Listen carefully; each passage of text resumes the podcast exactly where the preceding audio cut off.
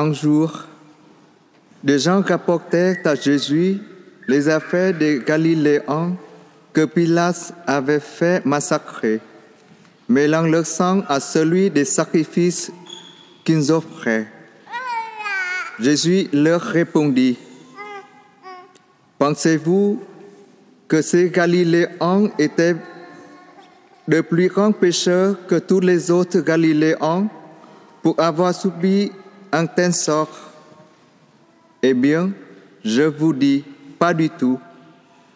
Mais si vous ne vous convertissez pas, vous périrez tous de même. Et ces 18 personnes tuées par la chute de la tour de Siloé, pensez-vous qu'elles étaient plus coupables que tous les autres habitants de Jérusalem? Eh bien, je vous dis, pas du tout. Mais si vous ne vous convertissez pas, vous périrez tous de même. Jésus disait encore cette parabole. Quelqu'un avait un figuier planté dans sa vigne. Il va chercher du fruit sur ce figuier et n'en trouva pas. Il dit alors à son vigneron, Voilà trois ans que je viens chercher du fruit sur ce figuier et je n'en trouve pas. Coupe-le. À quoi bon le laisser épuiser le sol? Mais le vigneron lui répondit, Maître, laisse-le encore cette année, le temps que je baisse autour, pour y mettre du fumier. Peut-être donnera-t-il du fruit à l'avenir. Sinon, tu le couperas.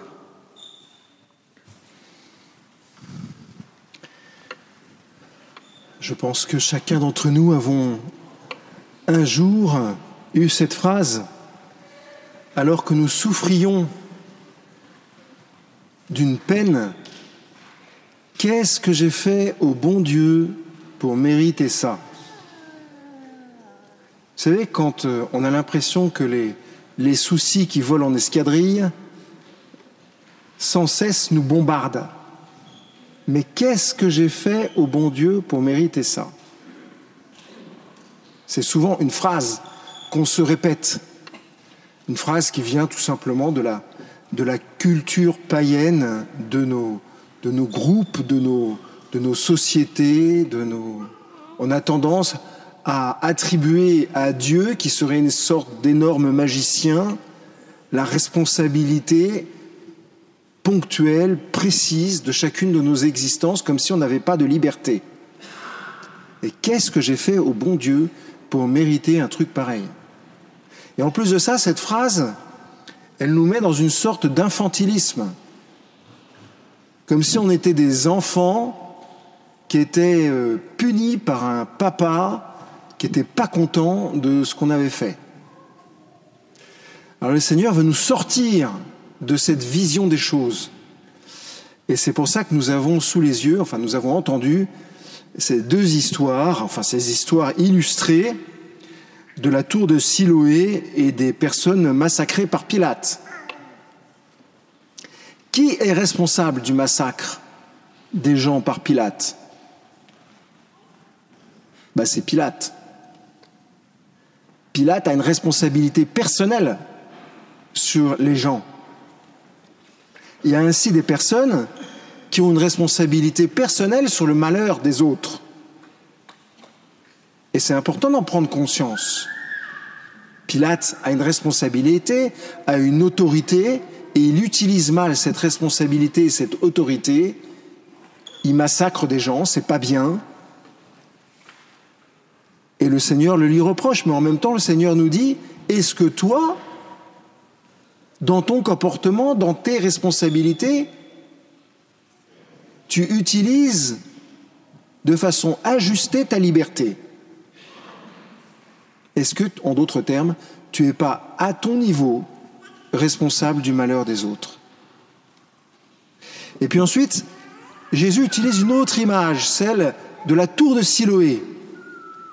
Qui est responsable des morts de la tour de Siloé ben, Ce sont ceux qui n'ont pas entretenu la tour de Siloé.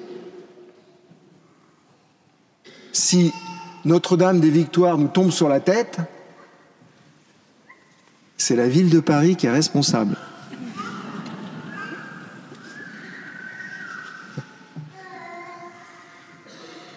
C'est vrai. Moi, je vous assure, je fais tout ce, qui, tout ce que je peux. Hein. Je les harcèle au téléphone. Etc. Je vous rassure, on risque rien de rien. Mais on se connaît bien, la ville de Paris et moi, je peux vous dire. Mais vous voyez, on a une responsabilité solidaire, à la fois une responsabilité en groupe et à la fois une responsabilité personnelle. Et c'est ce que le Seigneur nous dit. Attention, mon ami, ne n'attribue pas une responsabilité que tu as aux autres, en l'occurrence à Dieu. Dieu, Jésus nous dit qu'il n'est pas à la source de nos problèmes. C'est pas lui qui est à l'origine de nos problèmes. C'est pas lui qui est à l'origine de notre souffrance. Jamais. C'est le mal qui est à l'origine de nos souffrances. Et nous y participons, c'est tout ce que le Seigneur veut nous dire. Et il nous dit, le temps est limité, tu as cette vie pour te convertir, alors en avant. Et là, on se dit, mon Dieu, comment je fais? Une fois qu'on a un peu identifié son, son problème, mon Dieu, qu'est-ce que je fais? Dans quel sens je vais? Et à ce moment-là, deuxième partie de l'évangile, qui est une source d'espérance extraordinaire. C'est un dialogue entre Jésus et son Père. Jésus, c'est le vigneron, le maître, c'est le Père. Et le Père dit au vigneron, dit à Jésus, mais tu vois bien, le Père Antoine, il porte pas de fruits. On coupe. Et Jésus lui dit, Père, laisse-moi une année pour m'occuper personnellement de ce gars-là. Et le Seigneur laisse et le maître laisse. Ce que le Seigneur nous dit, ce que Jésus nous dit, c'est certes, il nous faut nous convertir, mais c'est moi, Jésus, qui vais bêcher ton cœur, qui vais mettre du fumier dans ton cœur pour que tu portes du fruit. C'est moi, le Seigneur, qui suis responsable du bien qu'il y a dans ton cœur si toi, tu acceptes de te convertir.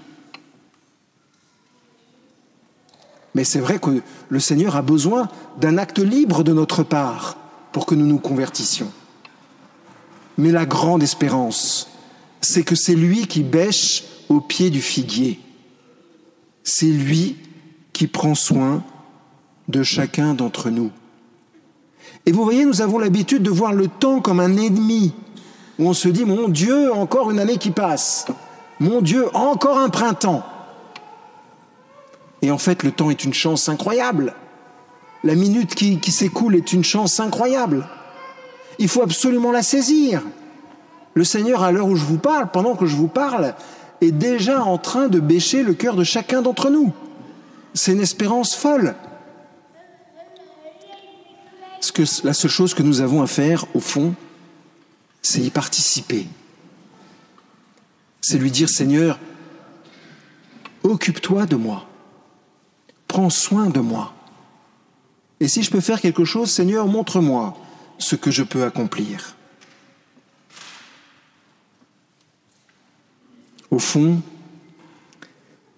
nous vivons sur cette terre, les amis,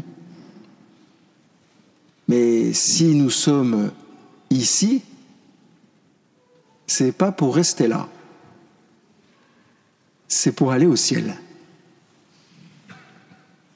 notre vie, c'est pas la vie de la terre, c'est la vie de la terre et la vie du ciel. Et le Seigneur nous dit simplement, je t'ai donné cette vie, prends-la, prends-la pleinement et réjouis-toi de ce que je fais dans ton existence. Alors que peut-être certains d'entre vous vont se dire, mais Seigneur, tout de même, ça fait mal c'est vrai que ça fait mal de se prendre la tour de Siloé sur la tête, ça c'est clair. Mais qu'est-ce que le Seigneur est en train de faire à travers cette souffrance? C'est ça la bonne question qu'il faut se poser. Au lieu de l'accuser et de lui dire Seigneur, tu es responsable de ma souffrance. N'oubliez pas, le Seigneur est en train de bêcher notre cœur. Et c'est vrai que parfois, il utilise le marteau-piqueur. Alors qu'est-ce que je peux faire? Ben, Comme dit Thérèse de l'Enfant Jésus, consentir, accepter ce mystère, tout simplement. Et au fond, avoir la même prière que Jésus quand les apôtres lui demandent comment est-ce qu'il faut prier? Réponse de Jésus, dites Notre Père, que ta volonté soit faite. Le Seigneur ne regarde pas à l'origine de nos fautes. Le Seigneur regarde l'avenir de notre vie.